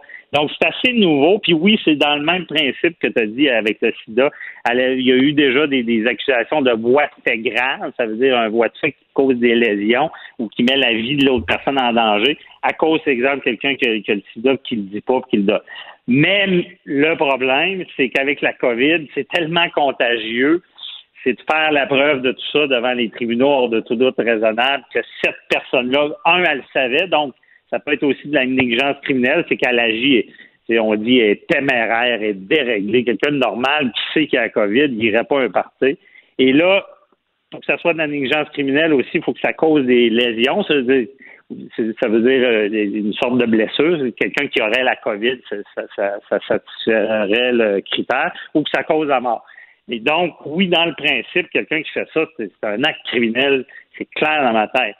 Sauf que faire la preuve, c'est ça qui serait dur parce que tu sais pas d'où ça vient. Tu sais, le, le parti qui était 50, ils l'ont tout eu. Hmm. Lui s'est présenté, il savait qu'il l'avait, mais est-ce qu'il y a un autre euh, ami qui a été en contact avec une autre personne qui savait, qui est allé puis qu'elle l'avait puis qu'elle savait pas. tu, tu vois le pas, si tu lui, si pas lui, c'est difficile. Fait que j'imagine si on peut, ça va être difficile pour la, personne qui l'avait. J'imagine que c'est encore pire pour la personne qui a tenu le party. La maison, mettons, où il y a eu le party. Avant que quelqu'un, ben, avant que quelqu'un puisse prouver qu'ils sont responsables d'une éclosion puis peut-être de, de, faillite ou ben de décès par la suite, ça va être difficile. C'est difficile. Puis ça. Euh, ça, je veux, je te faire une petite mise à jour là-dessus, dans le sens, ça, c'est du, en criminel, le tenancier, la personne qui fait le parti, oublie ça, il n'y aurait pas d'accusation. Mais ça, il y, a, des amendes en ce moment possibles avec la loi sa, santé publique. Euh, c'est 6 000 piastres d'amende. Il aurait pu, euh, celui qui a fait le parti pourrait avoir une amende. Puis moi, je, je pense qu'il devrait avoir une amende, puisque ce qu'on assiste en ce moment, c'est que tout le monde personne n'a peur de, des conséquences. Puis malheureusement, mais le virus, il est là. Puis, tu sais, c'est plate, mais s'il n'y avait pas de, de, parcomètre puis de no parking, tout le monde se partirait n'importe où. Si tu n'avais pas de limite de vitesse sur l'autoroute, ben, tout le monde roulerait à la vitesse qu'il veut. Malheureusement, en société, si tu n'as pas de sanctions puis d'exemple de, de données pour pas que les gens agissent de telle telle manière, euh, ça donne pas souvent des, des gros résultats. Parce qu'il y a toujours du monde qui va être là pour tenter de déjouer les règles, pas écouter puis être récalcitrant. Fait que dans ce cas-là, il mériterait, il mériterait une amende, honnêtement. Ah, ben. Ça donnerait l'exemple. Oui, puis euh, ça, ça, donnerait moins le goût aux parents de laisser l'open house à son enfant de 15 ans. Mais ça, c'est un, ça, c'est un autre dossier. François-David Bernier, merci d'avoir pris le temps de nous expliquer la loi aujourd'hui. Merci François. Bye. Salut. On peut évidemment écouter euh, François-David Bernier avec son émission Avocat à la barre sur euh, ici, euh, sur le, le, site de Cube. Jean-François Barry. Pour nous rejoindre en studio, 187 Cube Radio. 1877 827 2346. Déjà la quatrième canicule de l'été, ça va vite. On est euh, d'ailleurs, on va fracasser un record là, dans le coin de Gatineau, 11 jours de canicule euh, de suite. Dans certaines régions, c'est 9 ou 10. Bref, des températures qui sont au-dessus des normales. Euh, pas assez de pluie, pas assez de pluie régulière aussi. Monsieur de Bellefeuille de Météo Média nous expliquait cette semaine que quand il pleut euh, aux, aux 7 jours, c'est pas bon parce que le sol vient tellement sec qu'au lieu que la pluie rentre dans le sol, ben elle s'écoule tout simplement et ça va causer toutes sortes de problèmes, entre autres aux agriculteurs, aux producteurs euh, de foin. Euh, on le sait, il y a deux ou trois couples. Moi, j'ai pas mal de familles qui sont dans l'agriculture. Deux couples, si on est chanceux, on en fait trois par année. Et ça, c'est un, c'est dans le monde idéal. Et là, on est en retard. On va en discuter avec Éric Desrosiers, qui est producteur de foin et consultant spécialisé en plantes fourragères. Bonjour, Monsieur Desrosiers. Bonjour. On est en retard, mettons, en, en pourcentage. On est en retard à combien? Euh, on est en retard. En fait, pour la première récolte qu'on a eue, euh, c'est des pertes de l'ordre de 50 à 80% Juste sur la première? Juste pour la première, oui. Puis la première, euh, la première coupe, euh, généralement dans le foin, je dirais plus pour les chevaux, les foins de graminées, on parle de deux coupes dans l'année. Puis la première coupe, c'est généralement 60% du volume total de l'année. Fait que donc, est-ce que je comprends que c'est un retard qui est insurmontable ou on peut se refaire d'ici au mois d'octobre? Non, à mon opinion, moi, il est insurmontable parce que ça fait déjà trop euh, trop de pourcentage qui a été euh, de pertes qu'on a eues. Puis euh, question deuxième ou troisième coupe, même si des régions qu'on va faire trois ou quatre coupes pour les, les, les bovins laitiers, etc. Mais euh, c'est que la pluie, on n'a pas vraiment de pluie non plus. Fait que le regain pour la deuxième coupe est pas là. Puis là, on peut rajouter là-dessus un paquet d'insectes ou d'impondérables qui arrivent dans la production de foin, qui fait que les rendements de, de, des récoltes à venir de la deuxième ou troisième coupe sont déjà affectés aussi. Mais là, M. Desrosiers, ce qui est inquiétant, c'est que c'est pas. Des fois, ça arrive un été, c'est une région qui a un peu moins d'eau ou pas assez de soleil ou le, le foin est humide, on réussit pas à le récolter, mais d'autres régions sont correctes. Fait que là, les agriculteurs vont en acheter ailleurs. Mais là, c'est généralisé au Québec et même une partie de l'Ontario. Fait que on va faire quoi pour trouver du chien, du chien du foin pour notre bétail? Euh, c'est là que c'est problématique. C'est-à-dire que les généralement, les producteurs laitiers sont capables de se retourner un petit peu plus vers le maïs en silage dans les régions où c'est faisable. Euh, donc, on pense en faire plus à l'automne, en ensiler plus grand pour avoir plus de volume euh, à soigner les vaches. Mais au niveau du foin, c'est problématique. Là, soit qu'on regarde pour en importer de l'Ouest canadien s'il y en ont un peu plus, Mmh. ou actuellement, même, j'ai beaucoup de producteurs qu'on essaye, je dirais, le plan B ou le plan C. Euh, c'est-à-dire qu'on va prendre des, des plantes de, de, de, production annuelle, soit de l'avoine, euh, soit d'autres graminées, de l'herbe de Soudan, qu'on va essayer d'implanter euh, au mois d'août ou même à l'heure actuelle pour essayer de se faire un volume supplémentaire, toujours si on a de si on a de la pluie un jour pour faire germer tout ça. Est-ce que ça veut dire qu'il y a des agriculteurs qui vont devoir, là j'utilise le terme agriculteur, fermier, producteur bovin, là, tout, tout, dans même dans cette même catégorie-là, là, euh, qui vont devoir tuer du bétail parce qu'ils n'auront pas de foin pour les nourrir? Euh, probablement, parce que c'est sûr, à ce moment-là, quand on n'a pas nécessairement le, le, tout le, le, le, côté alimentaire pour soigner le troupeau, on va réduire les troupeaux. Euh, on va restreindre au minimum, c'est-à-dire qu'on va un peu épurer les troupeaux, donc tout ce qui va limiter la production pour être capable d'avoir la quantité suffisante pour nourrir le troupeau qu'on a. Fait que oui, il y a probablement des gens qui vont qui vont diminuer euh, le bétail. Euh, là, j'ai une question d'un néophyte. ok? Je, même si j'ai plein de familles là-dedans, là, je connais les grands termes, je les écoute jaser, mais mon oncle, mais euh, honnêtement, je comprends pas toujours tout. Sauf que j'ai remarqué depuis quelques années, pour la production laitière, entre autres, on laisse les animaux en dedans. Les vaches vont, vont plus à l'extérieur, c'est plus simple pour eux autres, moins de, bactéries, moins de maladies chez, les animaux, meilleure production de lait, on peut contrôler ce qu'ils mangent. Est-ce qu'on n'est pas un peu victime de ça? Parce que là, on n'a plus rien à leur mettre dans le garde-manger puis on les envoie pas dehors pour qu'elles puissent se nourrir eux autres mêmes? Oui, mais en même temps, s'il n'y a pas plus d'eau pour récolter du foin, on n'a pas plus d'eau pour faire pousser des pâturages. Euh, puis je vous dis, avoir une vache qui est à 40 degrés au soleil euh, à matin, euh, pas d'ombre, euh, c'est excessivement dur aussi pour la production, puis dur pour les animaux. Euh, c'est pas, je dirais même la régie du pâturage devient très importante, mais le problème c'est qu'il n'y a plus de regain non plus. Fait qu'avoir un producteur qui a juste des vaches qui vont au champ, ben ils viennent qui n'ont plus rien à manger du fait qu'il n'y a pas d'eau non plus. Fait que ça serait pas ça serait pas plus une solution, on serait pas plus sauvé. Euh, J'imagine vous devez parler avec plusieurs de vos euh, de vos collègues qui font le, même travail que vous. C'est une tuile dont vous aviez pas vraiment besoin. Hein. On remonte à pas si longtemps. Là, il y a eu le problème du propane, euh, l'approvisionnement en, propane qui vous, a, empêchait de bien sécher le maïs, euh, le COVID, le lait jeté par terre, les écuries. Là, je lisais là, des, des tout ça, ils ont de la misère à avoir leur monde, mais ils ont les chevaux quand même, puis ça mange quand même. Là, le foin qui sera pas au rendez-vous vous. Le maïs peut-être compliqué? Euh, c'est un peu décourageant? Euh, c'est décourageant, oui. Euh, je veux dire, c'est toutes les cultures, même dans les maraîchers, euh, des systèmes d'irrigation à des places, les bassins pour irriguer, ça commence à être vide. Euh, on commence vraiment à manquer d'eau. Mais c'est une tuile qu'on n'a pas besoin, non. Puis si on recule depuis, je dirais, 2018 ou avant ça, il y a eu des régions dans le Québec qui ont eu des sécheresses déjà. Ça fait trois ans qu'ils ont des étés très secs. Euh, L'année dernière, 2019, il y a eu des gels euh, au niveau des prairies, des gels dus à l'hiver, la mortalité hivernale. C'était un grand territoire là, de l'Ontario jusqu'à toute la rive sud du Québec en grande partie. Donc, les champs de fond ont été brûlés. Il a fallu recommencer à zéro. Hmm. Euh, là, on se ramasse avec des prairies neuves, un petit peu moins de rendement. On tombe dans une année, cette année, très, très sec, où même les établissements qu'on a fait ce printemps pour essayer de semer du foin, euh, il y a des champs qui n'ont même pas encore commencé à pousser seulement tellement qu'ils n'ont pas eu d'eau. Euh, là, on rajoute à ça aussi, en plus, si on peut en parler, mais on a un petit insecte qu'on appelle la, la de la pomme de terre, euh, qui arrive, qui vient au niveau de la luzerne, qui vient affecter les plants, la pousse. Euh, donc, c'est encore beaucoup, beaucoup de, de, tuiles, si je peux dire, dans la production de foin. Ouais. Avez-vous des assurances pour ça? Est-ce que ça s'assure une production de foin, un champ de foin? Il y a des assurances récoltes avec la financière, euh, la financière agricole du Québec. Euh, il y a un programme d'assurance qu'on peut avoir. Euh, c'est pas, euh, c'est pas standardisé. C'est pas tout le monde qui peut prendre des assurances, qui, qui, qui, qui peut prendre le choix de le faire.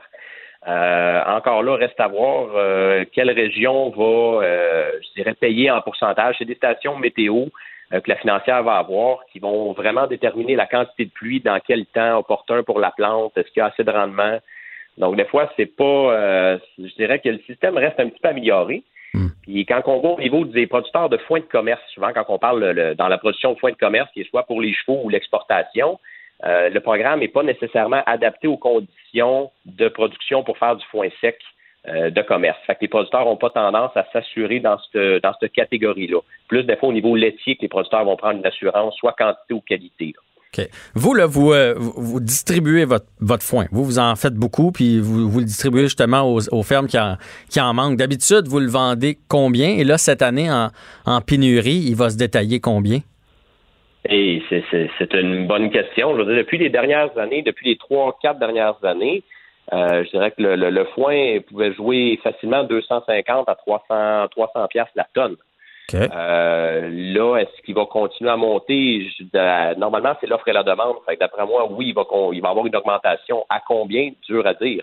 On n'a pas encore fait ni de deuxième ni de troisième coupe pour avoir un volume total. Mais s'il n'y a vraiment pas d'eau du reste de l'année, c'est sûr que le prix, le prix risque d'exploser.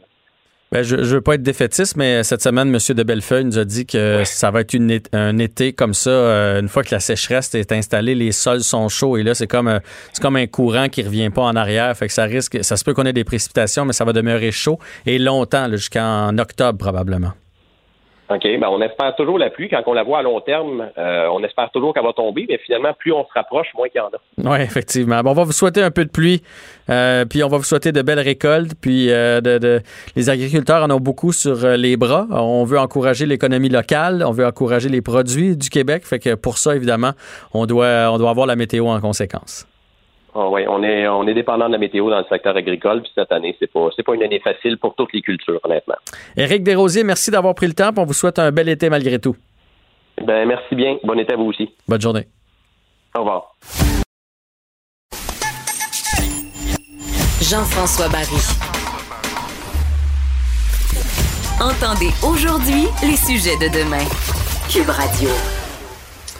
Ben, je suis peut-être idiot. On va commencer le micro en disant ça. Comme ça, je vais pouvoir dire à peu près n'importe quelle niaiserie à François Lambert, à qui j'ai donné une mission hier parce qu'on parlait du 343 milliards. Ça te fait rire? 343 milliards de dollars de déficit au Canada cette année pour un total de 1060 milliards. Et moi, ce que je me demande toujours quand j'entends ça, c'est à qui on doit cet argent-là? C'est qui qui décide du taux d'intérêt? Qui qui nous l'a prêté, l'argent? Qui qui décide comment on, on la rembourse, cette dette-là? Alors, j'ai euh, mandaté François pour nous expliquer la dette du Canada en long et en large aujourd'hui.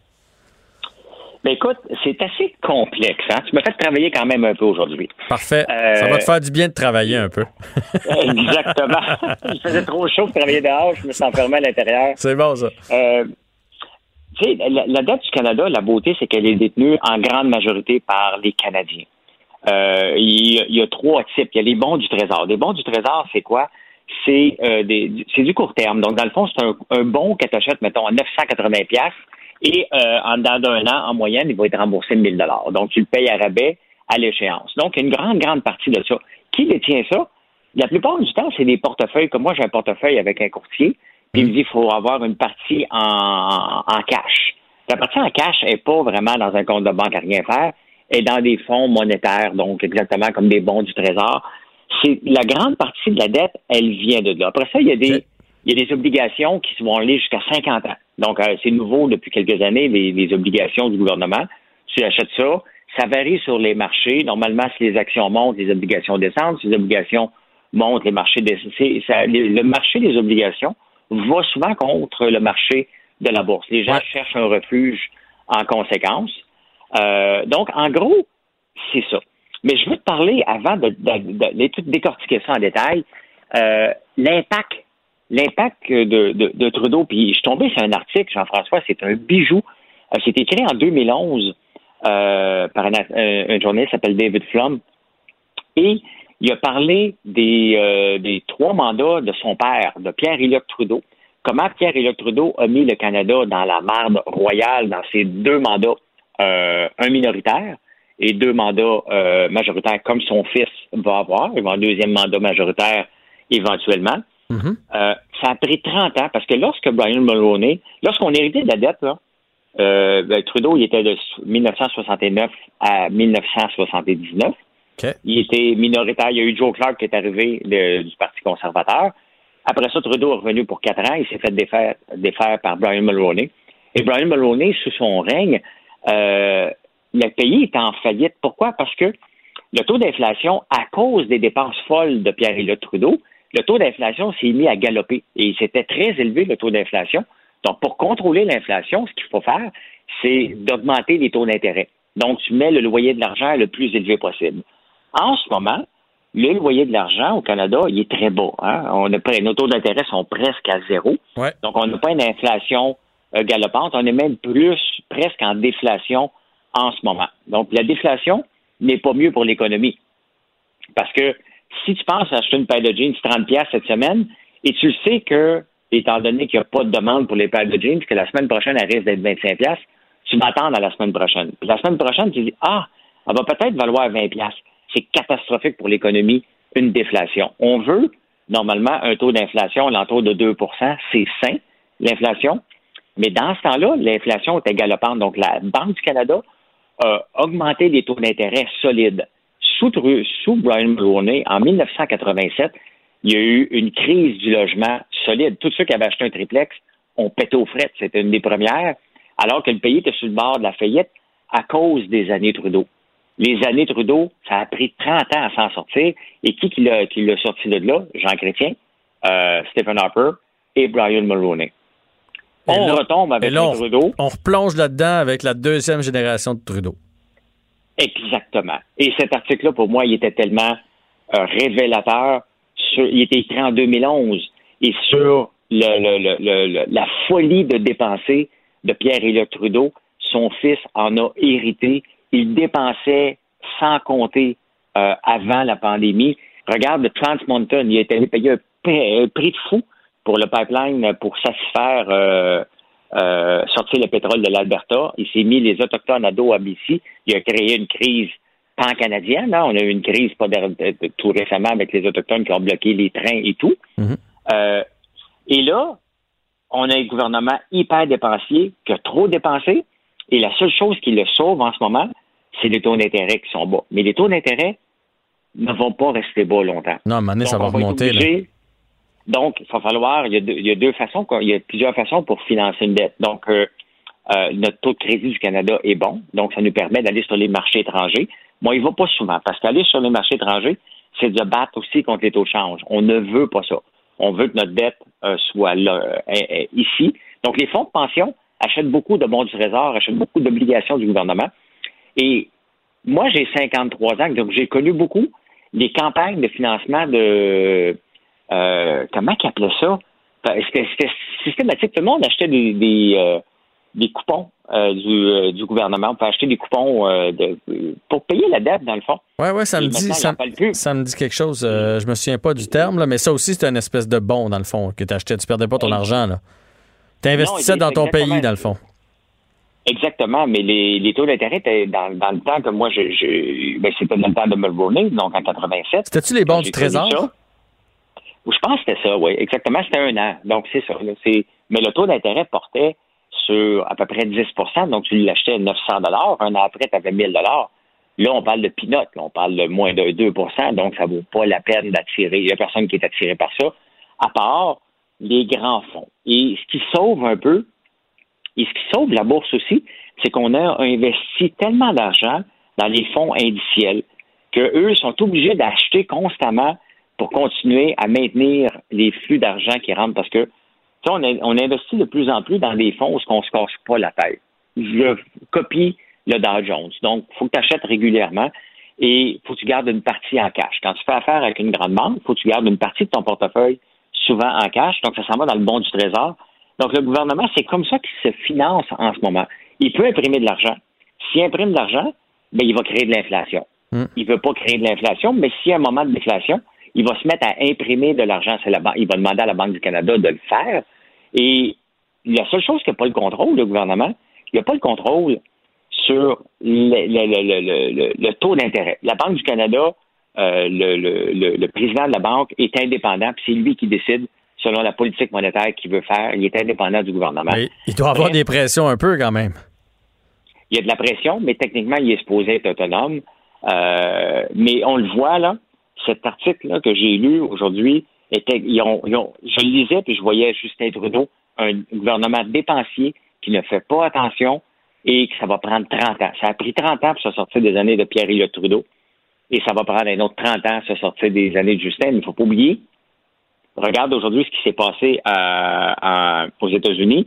Il y a le, j'ai oublié le- le- l'équivalent du ministre des Finances ici qui a déposé un plan de 700 milliards pour relancer l'économie, pas pour mettre le plaster. Donc, il faut la relancer maintenant, cette économie-là. Donc, sur le 353 milliards, On n'a même pas de relance. 343 milliards, on n'a pas de relance. Et là, il faut mettre la pédale au fond. Qu'est-ce qui est arrivé après les années Trudeau? Et là, c'est là que ça ne va pas être drôle pour les provinces, parce que les paiements de transfert aux provinces ont diminué. Et c'est à partir de ce moment-là qu'on a eu des problèmes dans le système de santé ici. On n'avait pas assez d'argent qui arrivait du gouvernement fédéral pour réinvestir dans nos euh, systèmes de santé. Euh, c'est toute une roue qui, qui va euh, nous affecter. Qui va faire Mais mal. la beauté, la beauté en ce moment et ce qui ce qu'on doit espérer pour les 25 prochaines années, c'est que le taux d'inflation reste bas pour que les taux d'intérêt restent à presque zéro. Si le loyer de l'argent reste bas, on est correct. Si le loyer de l'argent monte, comme dans les années 80 sous la Mulroney, le pays va être sur le bord de, la- de la- de faillite. C'est arrivé en 87. On n'était plus capable de payer les intérêts. Parce qu'à chaque année, on, on paye que les intérêts. Ben, en, en 87, je me souviens bien dans ces années-là, là, mais on n'était plus capable de se faire. C'est le loyer de la dette, donc comment ça coûtait pour payer les intérêts, était près de 42 milliards, et on n'était pas capable de les payer. Donc, il fallait emprunter, comme si on emprunte sur notre carte de crédit, pour payer les intérêts de notre carte de crédit. Et on a frôlé la catastrophe, et ça a pris euh, on est obligé de serrer la vis. La TPS est arrivée. On est obligé d'augmenter les impôts. On est obligé d'augmenter les taxes à la consommation. C'est tout ça qui va débouler de, de, la non-gestion. Mais la beauté, c'est que en 87, la plupart de la, il y avait beaucoup de la dette qui était détenue par des étrangers. Il y en a moins aujourd'hui. Il y a beaucoup de fonds. Quand on parle des fonds, on parle des fonds, entre autres, euh, de l'Ontario, un des fonds, j'oublie son nom encore, mais un des fonds des professeurs les plus puissants euh, au Canada, les plus riches. Donc, ils détiennent beaucoup des bons du Canada et eux achètent massivement les fonds, les fonds indiciels, les fonds du marché monétaire.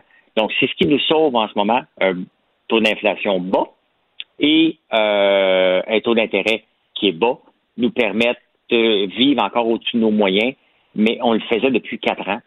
Et c'est assez frappant le portrait du père versus le fils et l'impact de ça nous a pris 30 ans à nous en sortir et en un claquement de doigts, euh, il nous a mis dans le pétrin solide. Il aurait pu facilement couper 200 milliards de tout ça et ça aurait fait pareil, je pense. Ah, je pense qu'on aurait mieux pu gérer les subventions, s'assurer à ce que tout le monde, à ce que tout le monde mange quand même, ça aurait pu être mieux géré. Et on aurait pu faire moins de déficit dans les années qui ont précédé la, COVID, parce qu'il faisait un déficit quand même quand on n'était pas en COVID. Fait que, fait que, ce, gars-là va nous avoir coûté 200 milliards aisément. Ah ben écoute, il nous a coûté, son premier mandat nous a coûté 100 milliards. son premier six mois vient nous en coûter 350, donc il est rendu à 450 milliards qu'un seul homme nous a coûté avec ses décisions euh, douteuses. Euh, c'est ça la réalité. Donc, mettons qu'il n'avait peut-être un 200 milliards nécessaire. Ben c'est ça, c'est 250 milliards qu'il nous a coûté. Euh, et on va le réélire parce qu'il est charismatique, comme son père.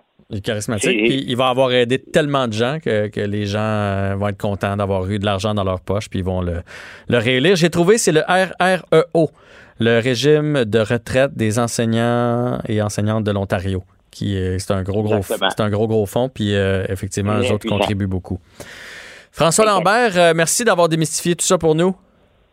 Ça fait plaisir, mon Jean-François. Et la bonne nouvelle, c'est que demain, je vais t'avoir en studio avec ton brin de jazette contre Danny Saint-Pierre. on a trouvé un, bon petit sujet tantôt. Je, je vais t'écrire ça après l'émission.